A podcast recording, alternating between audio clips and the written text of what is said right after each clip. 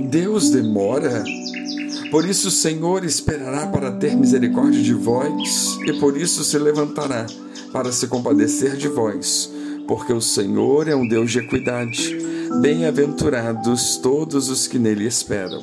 Isaías 30, 18. Deus é tardio em exercer sua justiça, quando esta implica na punição de seu povo.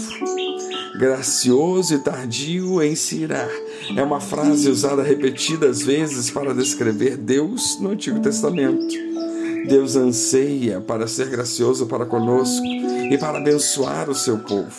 Ele prolonga o tempo a fim de que nos arrependamos e nos tornemos para Ele.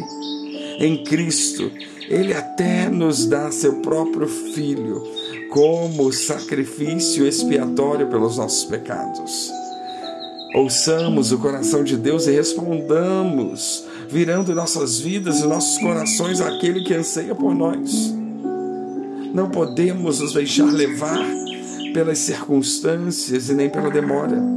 Frequentemente Deus se mostra demorado em responder às nossas orações e temos várias ocorrências disso nas Escrituras.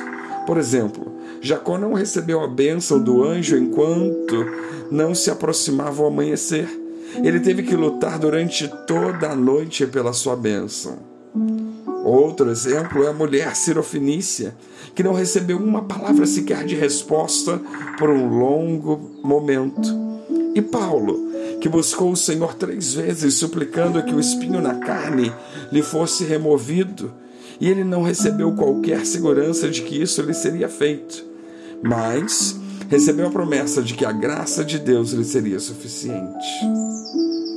Isso nos leva a uma boa reflexão, pois se temos batido na porta da misericórdia e não temos recebido qualquer resposta, bom, pode ser pelo fato do Todo-Poderoso, Criador, ainda não abriu a porta deixando-nos entrar, pois ele tem motivos que lhe são peculiares para nos manter em espera.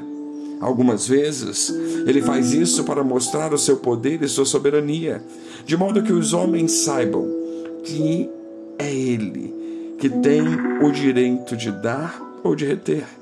Em muitas ocasiões, a demora é para o nosso próprio benefício. Talvez sejamos mantidos em espera para que os nossos desejos se tornem mais fervorosos.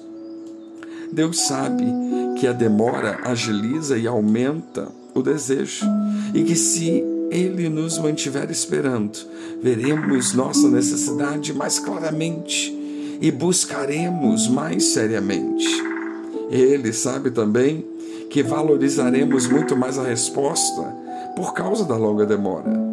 Também pode haver algo que precisa ser removido das nossas vidas antes que nos seja dado o gozo do Senhor. Talvez o nosso modo de ver o plano do Evangelho seja confuso, ou talvez estejamos colocando alguma confiança em nós mesmos, ao invés de confiar simples e inteiramente no Senhor Jesus. Talvez Deus nos faça esperar um pouco, a fim de que possamos finalmente mostrar-nos mais completamente, para que possamos ver de maneira mais clara as riquezas da Sua graça. Todas as nossas orações são arquivadas no céu, se não são respondidas imediatamente.